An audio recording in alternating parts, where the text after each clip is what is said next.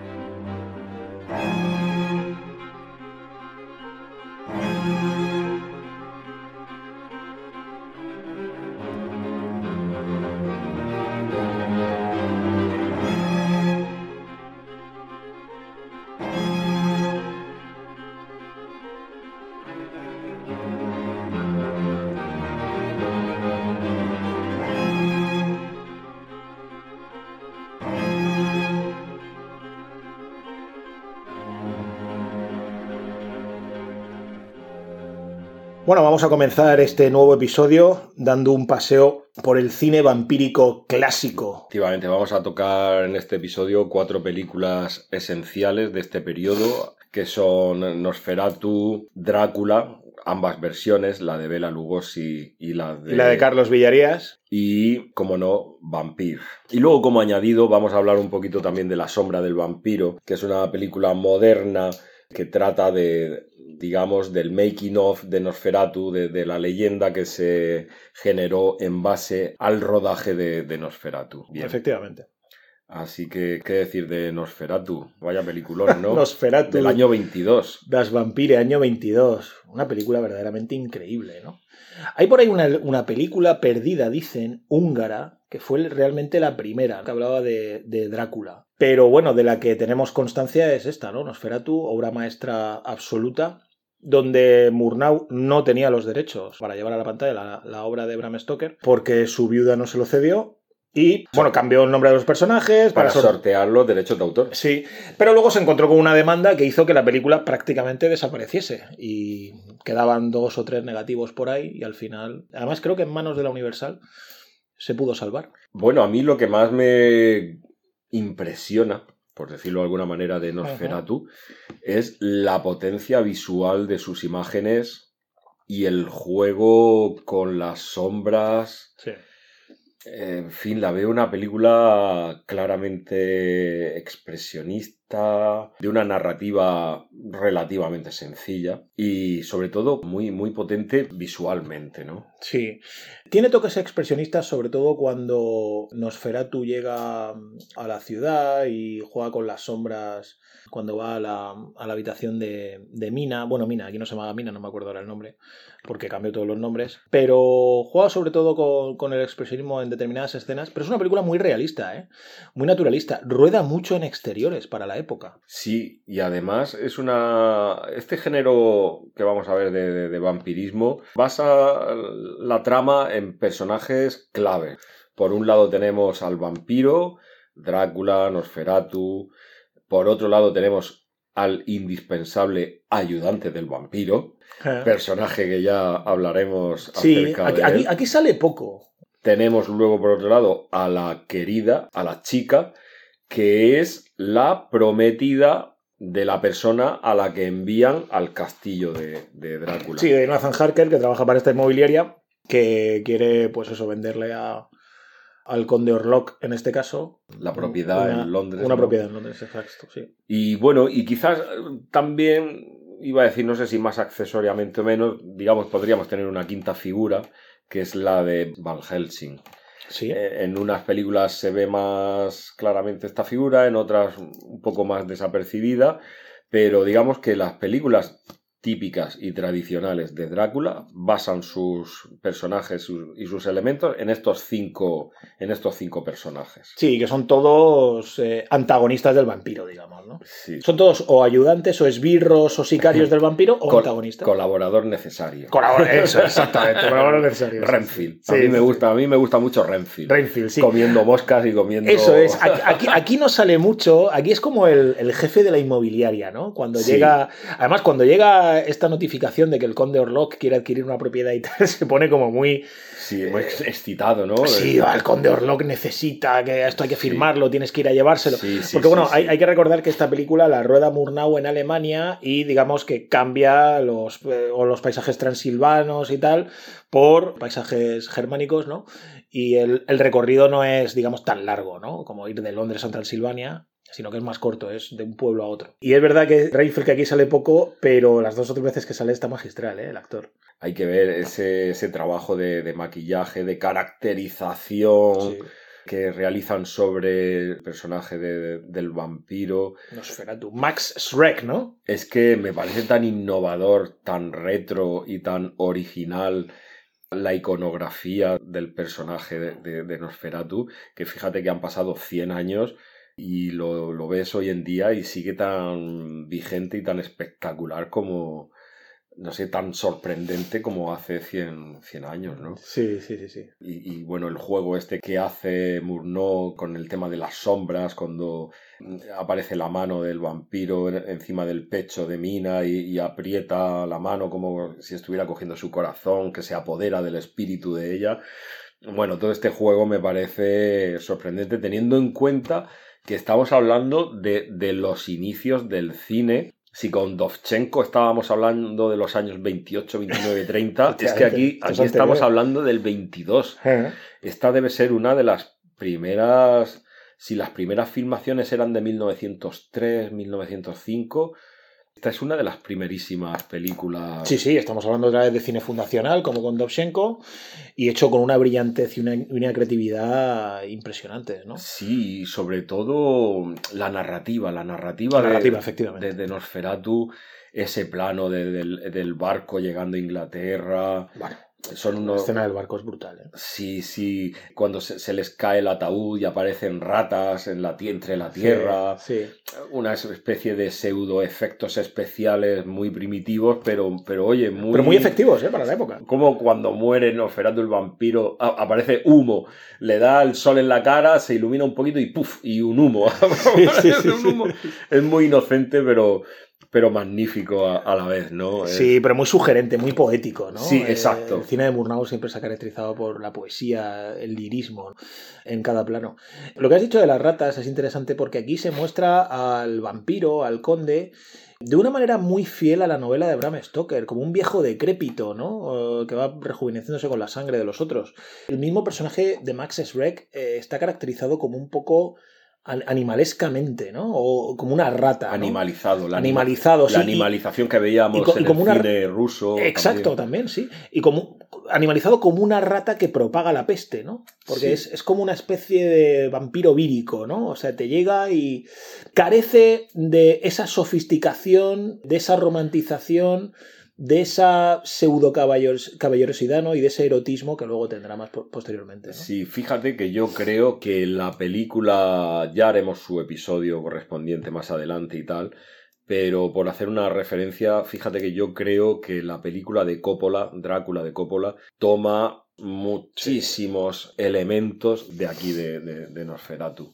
Sí, sí, sí, sí. sí. Es una película que, que ha marcado una época, un momento, y como digo, es de, de plena vigencia en la actualidad vam- vampírica, ¿no? Sobre, sobre todo lo que tú has dicho de la narrativa, ¿no? Este viaje iniciático Sí. de Jonathan Harker, aquí se llama de otra manera, pero este viaje iniciático del antagonista al vampiro, cómo se para en la posada, cómo los lugareños Lo se asustan y le advierten acerca del conde. Como también hay este paralelismo un poco con, con Vampire, que ahora comentaremos, en el que los personajes leen el libro del Tratado de los Vampiros. Bueno, no es el libro del Tratado de los Vampiros, no sabemos qué libro es. El Tratado de los Vampiros fue escrito por este monje benedictino, ¿no? Eh, Agustín Clamet. Pero que digamos que aquí leen algo parecido, ¿no? Que les advierte Del peligro. Y, todos, sí. sí, y, y todos descon- En Vampire no tanto, pero aquí el personaje desconfía completamente, ¿no? Piensa que son historias, cuentos de hadas, fantasmagorías, que eso realmente no existe. Y el vampiro ahí está, ¿no? Este estatismo de- del personaje, toda esta inexpresividad de, de no- de- del vampiro y cómo mediante este lenguaje corporal. Sí, claro, el cine mudo, claro. Este lenguaje corporal, pero muy teatralizado, ¿no? Sí, ¿no? sí, sí, sí, Va sí. sugiriéndonos todas sus intenciones y todo, Sí. todo el desarrollo, ¿no? En el cine mudo siempre juegan un papel esencial las miradas, los gestos, sobre todo los gestos con las manos, ¿no? Porque eran personajes que tenían que gesticular mucho y tocar mucho. Y esto Murnau lo lleva a su quinta esencia. Es interesante eh, ver o revisionar La sombra del vampiro del año 2000 Sí. de Elías Meringue, porque yo creo que a pesar de ser una película un poco disparatada por momentos sí. y un poco floja, hay que decirlo, Más, más de televisión que de cine. Exacto, ¿no? sí, tiene un toque a veces más telefílmico. Yo creo que muestra muy bien el making of de la, de la época muda. Cómo Murnau, en este caso interpretado por John Malkovich en la película del 2000, le va diciendo a los personajes lo que tienen que hacer en el momento de filmar. Sí, es como una- Míralo, se ha cortado. Bueno, la escena del corte es una escena que luego se ha, se ha imitado 20.000 veces siempre. La escena del corte aquí Sí. en Murnau, que bueno, es una escena que está en la novela, pero incluso, digamos- incluso Coppola. que quién no espera tú. Claro, claro, sí, sí, sí, sí. La escena del corte, diferentes cortes, de diferente manera, ¿no? Pero la escena del corte se ha imitado bastante, sí. Sí, es una película curiosa, muy divertida y como decíamos al principio, que surgió en base a la leyenda que se forjó respecto al rodaje de Nosferatu, porque el- parece ser que Max Schreck era todo un personaje nunca mejor dicho, tenía costumbres un tanto extrañas, como dormir en ataúdes. Imagino que para darle propaganda, obviamente darle propaganda a la, a la sí, película. se comenta que era del método de Stanislavski, ¿no? Se metía mucho en los personajes y tal. No sé, sí, a- aumenta la leyenda, ¿no? Es curioso cómo Max Schreck, el apellido Schreck, en alemán quiere decir susto. Entonces esto es muy curioso, ¿no? Cómo, cómo se apellidaba Max Susto, ¿no? Haciendo una película de estas de terror. Sí, y la, la verdad es que esta película, La sombra del vampiro, entre Malkovich y William Dafoe. y William Dafoe hacen, terminan haciendo una cinta bastante divertida de, Tiene un punto de cómico. Sí, sí, de semificción, sí. disparatado, pero que, que lo llevan muy bien. Además, la figura de Murnau en Malkovich eh, sobreactu- Bueno, él siempre tiene una tensión ahí un poco a veces sobreactuada. ¿no? Y, y está- eh, lo, lo relatan la- en la película como un personaje verdaderamente obsesivo, ¿no? bueno, como, como Eh, la o sea, de- el fin justificado en medio, da igual, se carga a to- a todo el reparto, le da lo mismo, quiere filmar la mu- Es casi como el creador de las snuff movies, ¿no? Quiere filmar la muerte. ¿eh? Sí, sí, él quiere firmar a toda costa a, a Willem Dafoe, a Nosferatu, eh, comiéndose a, a las víctimas. Sí, sí, Y lo mismo de me parece Malkovich como Dafoe sí, en, también, en- en su personaje de, de Nosferatu, que la única preocupación que tiene es de, pero, pero ¿cuándo me voy a poder comer? a- ¿Cuándo voy a poder comerme a la chica? ¿Cuándo? Porque yo lo que quiero es, si no, no hay trato. Y, es, es, es una película divertidísima, ¿no? Sí, es un poco paródica, pero está, es, es divertida de ver, sí. Fíjate, una de las cosas que más me, me chocó de, de Nosferatu es cómo se las ingenian para matar al vampiro, ¿no? Y resulta que leen en uno de los libros que dice, cuando al vampiro se le olvide el canto del gallo, Claro. pues será el fin de, de- de él. Y, y es que no es otra cosa sino que el poder hechizante de, de la protagonista, el amor, porque yo creo que, que Nosferatu al final lo que termina es enamorándose de, de la protagonista, de Mina. Y eso hace Sí. que pierda un poco la noción, el sentido de- del tiempo, con lo cual, pues al final termina amaneciendo y esos rayos de sol Sí, acaban aquí- con él. Aquí yo no sé si es tanto un retrato romantizado de amor como una obsesión animal, ¿no? Pero en cualquier caso es lo que dices.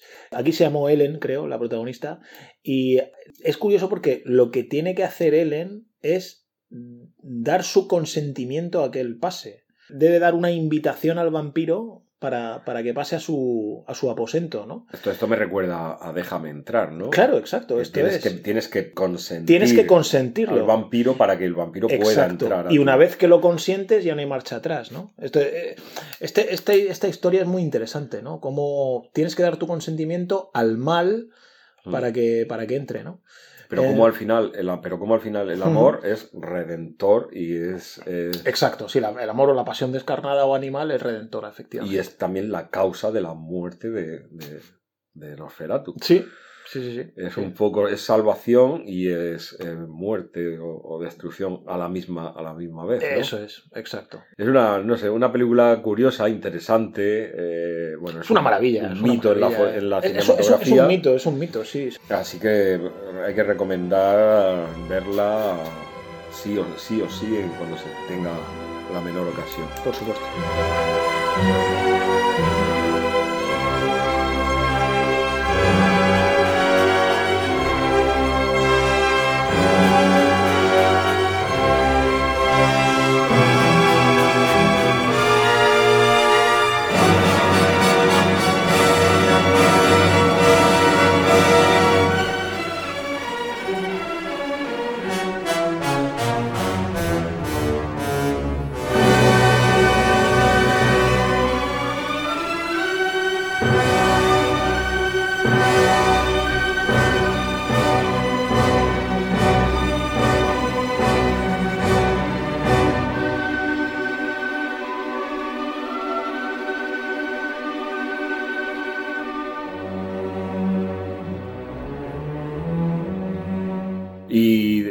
Después de Nosferatu y La sombra del vampiro, tenemos dos versiones de la misma película, de Drácula, una dirigida por Todd Browning y otra por, por Milford, del año 31. ¿Por qué se hicieron dos películas en el mismo año con el mismo nombre? Porque resulta que el cine no se subtitulaba de un lenguaje para, para otro. Entonces, eh, ¿qué sucedió? Pues que se hizo una película para el mercado norteamericano o angloparlante y se hizo otra versión para el mercado hispanoparlante. Y este es el motivo de, de que existan dos películas Drácula del año, del año 31 que además se ve absolutamente claramente que están copiadas plano por plano, Sí, sí, hasta sí. el punto en el que unos equipos de filmación terminaban de rodar y a continuación entraba el siguiente equipo y rodaba el mismo plano con los diferentes eh, actores, ¿no? Sí, sí, sí, sí. Yo he visto la- las dos películas. Yo me quedo con la de Bela Lugosi, sinceramente. Sí, yo aquí tengo que decir que quizás en el tratamiento formal, yo creo que está más conseguida la película de George Melford. Por la mañana rodaba la Universal, Todd Browning, y por la tarde rodaba George Melford, tarde-noche. Ellos veían más o menos el rodaje, o la gente del rodaje posterior veía lo que estaban haciendo, y decían, vamos a tratar de mejorarlo. Y tiene cierto aspecto más creativo, yo creo. Yo te iba a decir que a mí me parece más la, la hispana, me parece más teátrica, más, ¿Sí? más, teatral. No, a mí me sucede al revés. ¿Sí? Sí, me sucede al revés. A mí me parece... Aparte Bueno, a ver, la- las aparte dos son teatrales, ¿eh? Aparte que cuenta con media hora más de duración. Sí, la hace un poquito la más. hace tediosa, sí, la hace un tediosa. poco más. La hace tediosa. Lo que me parece que, a ver, con todos los respetos, me parece un poco ridículo es eh, la interpretación del actor Carlos eh, Villarías, se llamaba. Creo recordar, que era Yo de comedia mexicano, ¿no? Es que me parece, la versión hispana me, me parece más teatral, más sobreactuada, más teatral, mientras que la versión de Bela Lugosi me parece un poquito más, más asentada, ¿no? Más pausada. No lo sé, tiene también. A ver, está claramente diferenciada. Siendo las dos, Sí, sí, sí, sí. sí, sí. Siendo las Te- dos, Teatral, bastante poco- teatrales y bastante sobreactuadas. sí. Pero porque, sí. porque precisamente estamos en, es- en este impasse entre el final del cine mudo y el comienzo del cine sonoro. Entonces, claro, todavía los actores tienden a expresarse de una manera excesivamente manierista, ¿no? Y sobreactuada, gesticulantes y tal, aunque se les oiga, ¿no? Entonces Sí. choca a veces, ¿no? Que esté dialogando y que, y que se les oiga. Pero por otro lado, es lo atractivo, lo sugerente, lo fantástico de Bela Lugosi. Esa manera que, o sea, Bela Lugosi está todo el rato, está cabalgando entre lo fantástico y lo ridículo, ¿no? Prácticamente por momentos, ¿no? Entonces, e- esta especie de, de vaivenes que no sabes muy bien por dónde va a salir es fabuloso. Además, ese acento húngaro. Yo recomiendo a la gente que vea esta película en versión original.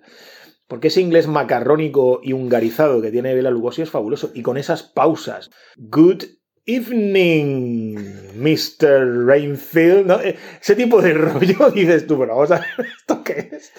O sea, son cosas eh, muy, muy graciosas. Graciosas y que le dan ese toque un poco elevado, ¿no? A la película. Eh, aristocrático, que también tiene el Conde Drácula ya aquí, ¿no? Sí, sí, y ahora, y, y además ahora que lo acabas de mencionar, aquí en, en estas versiones ves, por ejemplo, eh, Rainfield adquiere mayor protagonismo. Estoy acordándome del Rainfield de la, de la versión hispana. eh, Sí. Una actuación que a mí me, me pareció muy, fíjate, muy, muy acertada, muy Sí. un tanto cómica, Sí. pero Aquí es- apropiada. Sí. Sí. en estas versiones es que la Universal fu- fusionó ¿no? al personaje de Rayfield con Harker, ¿no? Harker en la novela es un, es un claro antagonista del vampiro, ¿no? Y además nunca, nunca se llega a vampirizar del todo. Hay ahí pues, la escena esta erótica con las tres vampiras y tal, que luego llega el conde Drácula. Que por cierto, esto es muy interesante porque, claro, es una película bastante puritana, muy pulcra. En ningún momento hay mordiscos claros. En la hispana es un poco más salvaje.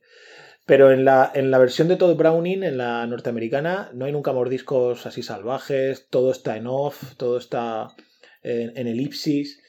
Y sobre todo esta escena de las tres vampiras que quieren vampirizar a Rainfield, que sería Harker en la novela, y normalmente suele ser Harker siempre, en todas las versiones que se han hecho posteriormente. Jonathan Harker. Sí, Jonathan Harker, que es el, anti- el el antagonista, que aquí lo fusionan con Rainfield, una cosa extraña, pero que bueno, que en el fondo queda bien, porque no es Rainfield realmente en la novela, ni en posteriores versiones, el que va a buscar a.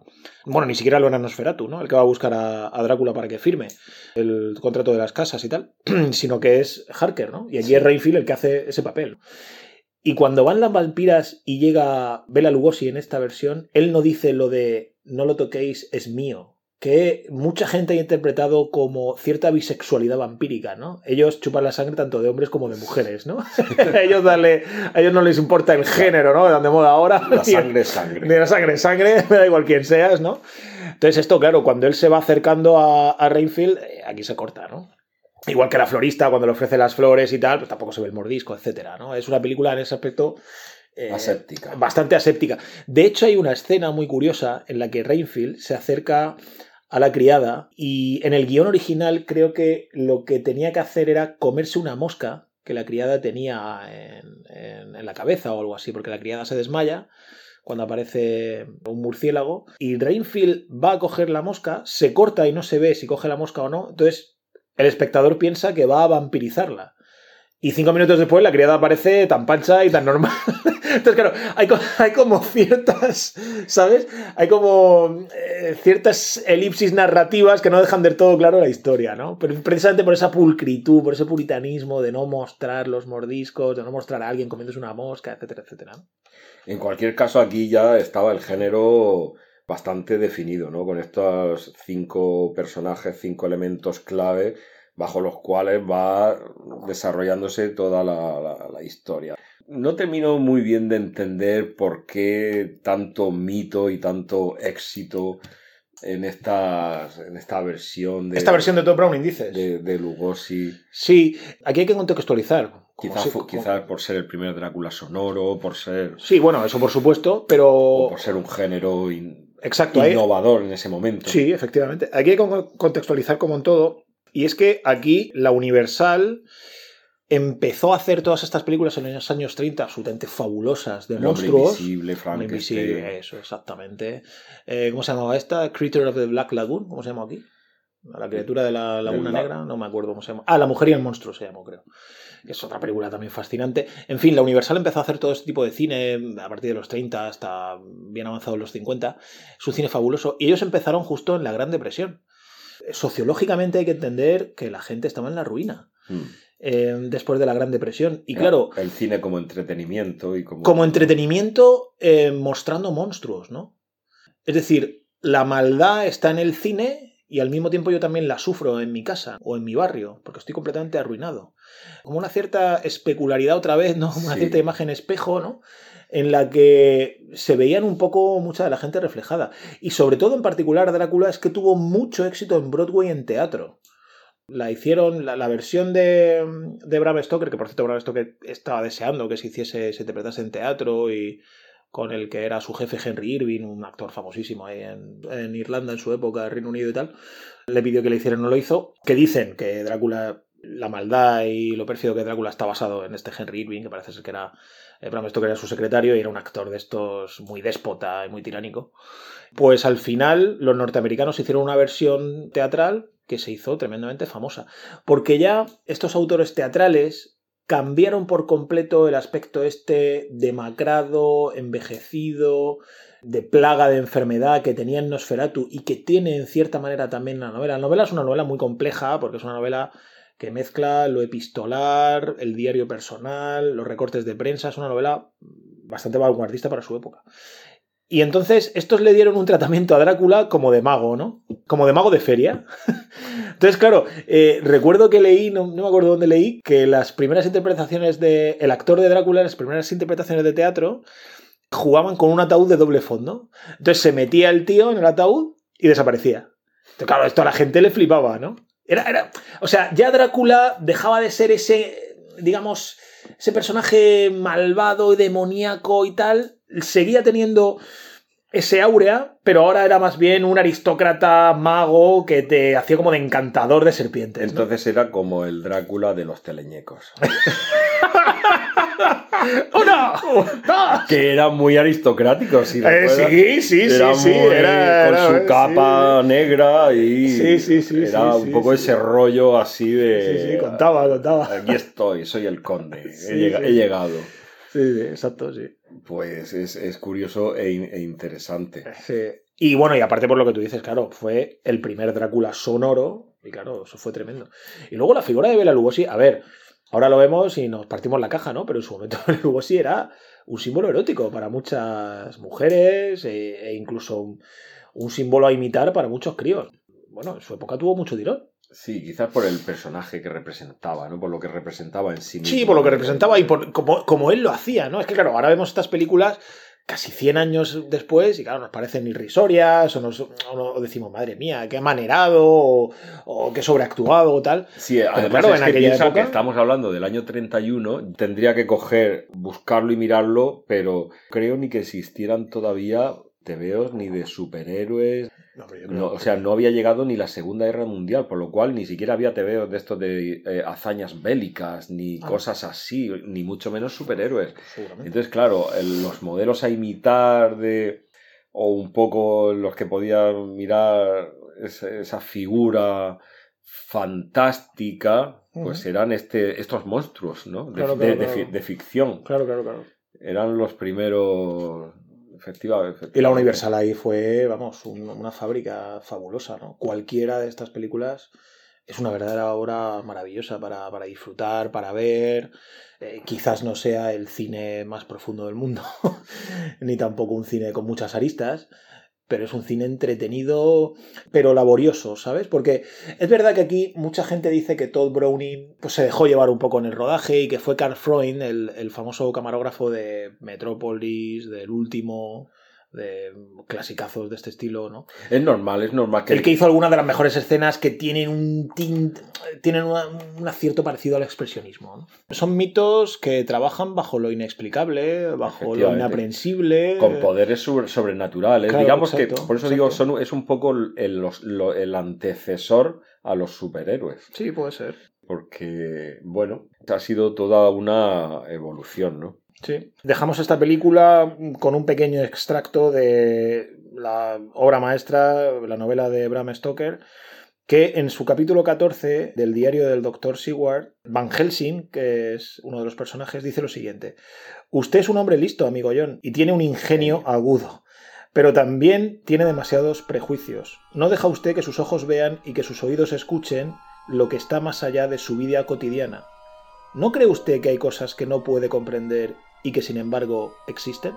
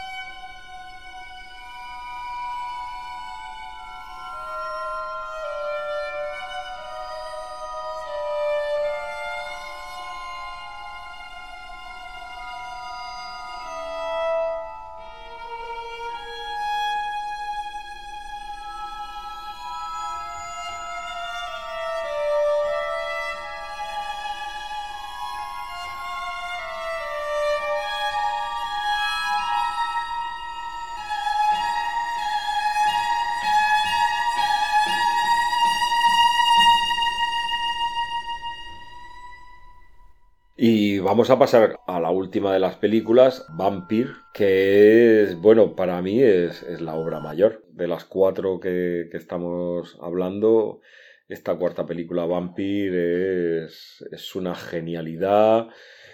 Es una película sorprendente tanto por la narrativa como por la, la historia, que, que, bueno, sin dejar de ser la, la historia de Drácula, pero tiene un planteamiento eh, no sé si coincidirás conmigo, Pedro, desde una óptica de, de una seriedad que, que, los anteriores Drácula no alcanzan.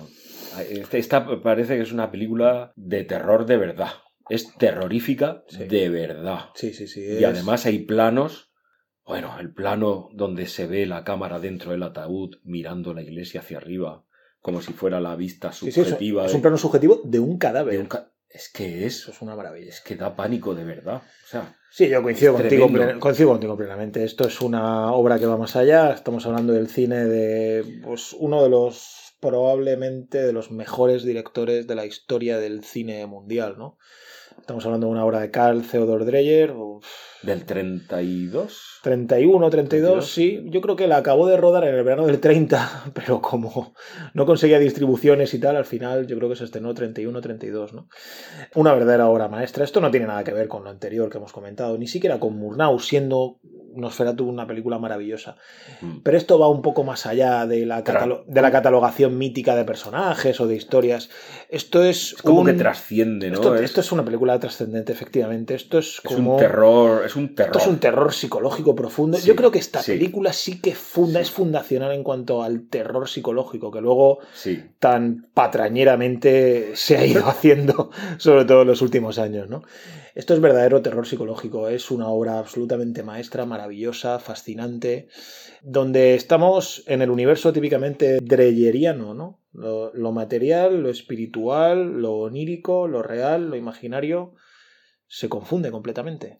Entonces, hay veces que la película es inaprensible. ¿Y, y cómo juega Dreyer con estos su, con esta superposición de planos cuando juega con lo onírico? cuando juega con estos planos donde el espíritu abandona el cuerpo físico del, del personaje. Efectivamente. En la escena esta en la que el, el, protagonista está sentado en el. llega al parque, se sienta en el banco y de repente se levanta como su espíritu y hace como una pequeña. un pequeño viaje anticipatorio de lo que puede suceder y ahí es donde se ve esta cámara en plano subjetivo viendo él. Bueno, se ve a él mismo muerto. A él mismo muerto y él vi, mirando desde dentro del, del, ataúd. Y como luego regresa de nuevo el espíritu al, al banco y, y entra en, en, en, el cuerpo, ¿no? Sí. Es, es espectacular cómo juega con esta técnica de, de stop motion, con, con, los esqueletos, con las calaveras, cuando se mueven los esqueletos, la, cuando la mano levanta el frasco de, de veneno, que es una mano calavérica. Bueno, bueno, me parece hasta de un humor negro sí, sí, increíble. Sí, la figura del doctor, que no sé si hace un poquito de Reinfeldt. Sí, hace, efectivamente. Hace, de esta Magritte Chopin, ¿no? Se llama la, digamos, la vampira, ¿no? Porque aquí no es, no es un Drácula, es una mujer, es vampira, es una mujer mayor, es una especie de pseudo bruja, ¿no? Digamos. Sí, y además que, bueno, no se le ve mucho durante la película, se le ve en tres ocasiones prácticamente, sí. y en una de las tres ocasiones que se le ve es porque es la escena final donde destapan el ataúd y, y, y le clavan esa estaca que lo que más curioso me resulta es que se escucha el, el sonido de los, de los estacazos eh, al, al, fondo con un aullido, pues bueno, muy atronador. ¿no? Sí, estridente. Muy... Aquí Dreyer vuelve otra vez a dar muestra de su genialidad absoluta en el manejo del cine sonoro que estaba incipiente. E insisto, estamos hablando de películas que están en el limbo entre el final del cine mudo y el comienzo del cine sonoro. Pero aquí, muy inteligentemente, Dreyer comienza a usar sonidos de animales, sonidos secos, metálicos, Sonidos que a veces nos resultan cotidianos, sonidos de cuerdas, cuerdas rasgadas. Efectivamente, aquí el sonido en esta película está tratado de una manera. ¿No, ¿no te recordó de alguna manera a cómo trata el sonido David Lynch a veces en sus películas? Es una película muy lyncheyana, ¿eh? Este surrealismo expresionista raro. Sí, Es una cosa. y Esta película yo creo que. Bueno, no- nunca he leído que Lynch hable de ella, pero tiene que ser una de sus películas de cabecera, ¿no? Efectivamente, sí, sí, efectivamente hace un. Aquí Dreyer filma, como tú muy bien dices, entre lo onírico y lo surrealista con, con una mm, magistralidad increíble. Pero, y no perdiendo nunca el realismo costumbrista. Porque precisamente esta película es tan terrorífica porque todas las escenas son escenas que, digamos, se pueden dar en la realidad. Evidentemente, los desdoblamientos y, y estos doppelganger que aparecen y tal, no, pero en general las escenas que rueda no son escenas rodadas en castillos ampulosos, con techos gigantescos, con demonios. No, no. El que lleva la guadaña y representa claramente la muerte que se va en la barquita esta, es un tipo normal y corriente, un viejo así un poco decrépito y tal, pero vamos, claro, lógicamente representa la muerte, es obviamente. Y como al propietario del castillo lo asesinan Exacto. con esta escopeta y, y Sí. bueno, pues es, es que es un asesinato. Sí, es un asesinato. Vamos, Eh, a, a- a sangre fría y absoluto, sí, sí, sí.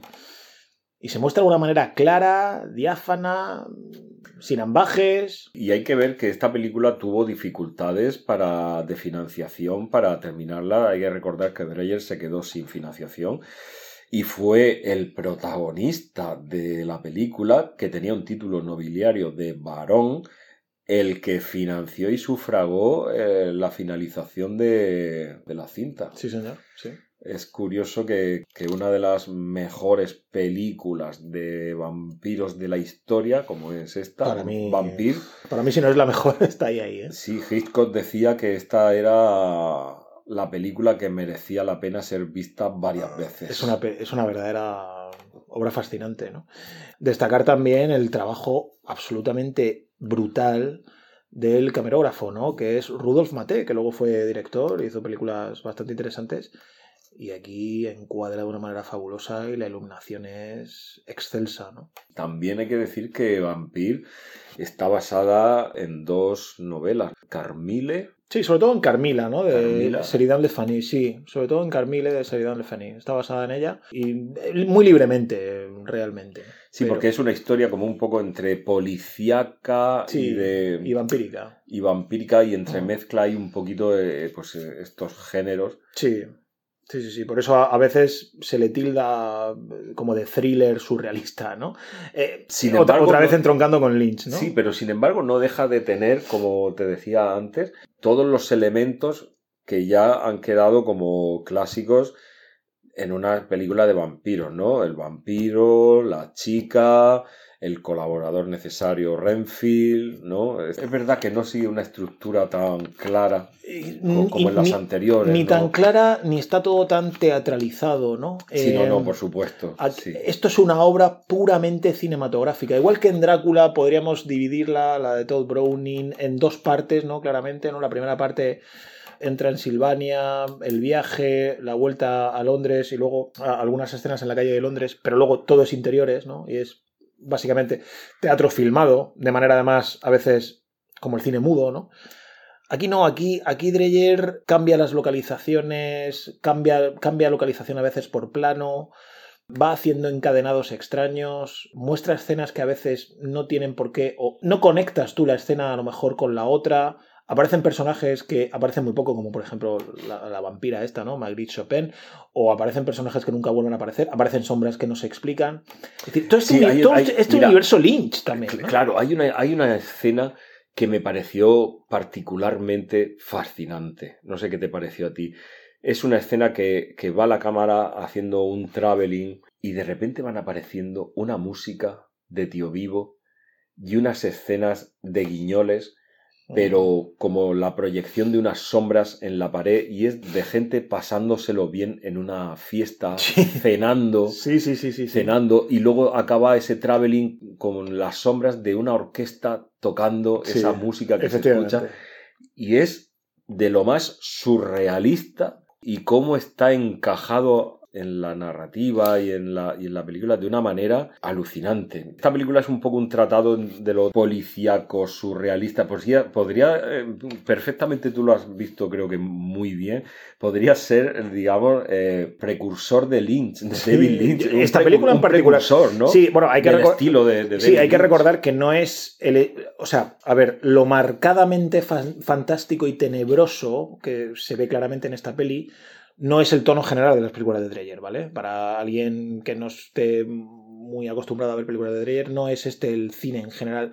No es, digamos, Vampire una representación canónica del cine de Dreyer. Pero siempre juega Dreyer con, Dreyer con esto de lo real, lo imaginario y lo espiritual. Eso siempre él lo hace. Pero quizás en constante tenebrosidad, oscuridad y terror no. Esta es la película, yo creo, más terrorífica de él. Mm. Más fantástica en ese sentido también del terror. Quizás porque sea la que mejor representa lo que sería el espíritu del alma humana, ¿no? Este médico que le da el frasco de veneno, la, la muerte tan presente. Es, es una película, como tú bien has dicho, muy distinta a las a todas las anteriores y Esta actriz está durmiendo y aparece la sombra de la guadaña. Eso es una cosa verdaderamente fascinante. Tiene planos en los que Rudolf Maté, a propósito, a- rueda imágenes borrosas. sí, O sea, es, es todo hecho y además con cuatro duros, realmente. O sea, es una película que tuvo financiación en su época. Lógicamente estamos hablando del año 30, tre- eh, de 30 pero quiero decir que no, no es una superproducción. No es una película en la que haya una cantidad de dinero invertido tremendo. Es una película tremenda, ¿no? por lo complejo, por lo original, sobre todo la, la, la complejidad. Sí. Y la poesía también es una película muy lírica, ¿eh? Mm. Que eso sí lo tiene todo el cine de Reyes. Lo poético, lo lírico, lo espiritual. El entrar en los personajes en, en lo más hondo, ¿no? Casi.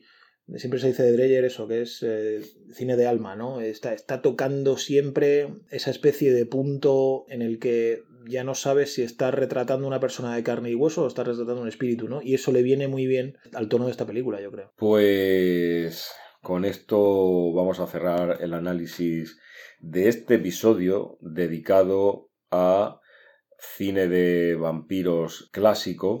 No sé si Pedro quieres terminar con algún comentario. Sí, voy, a brevemente nombrar algunas declaraciones de, de Dreyer, en concreto sobre Vampire, y yo creo que se puede extender a todo su cine, y por qué no decirlo, al, al cine verdaderamente in- increíble ¿no? o majestuoso. A Dreyer le interesaba, y decía así, las experiencias espirituales, psicológicas, que abren una puerta al mundo de lo inexplicable. Decía Dreyer que para el realizador ambicioso las imágenes no deben ser puramente visuales, sino espirituales, y esto se consigue mediante la abstracción y la simplificación, la esencialidad. Dreyer quería mostrar la reproducción de la realidad transformada en poesía, no las cosas de la realidad, sino el espíritu que hay en ellas y tras ellas. Con estas palabras que comenta Pedro nos vamos a despedir por hoy, como decimos, en este capítulo dedicado a cine de vampiros clásico. Y desearos a todos y a todas un fin de semana estupendo. No dejéis de visitar nuestra web www.cumlingus.com. Así que un abrazo para todas y para todos.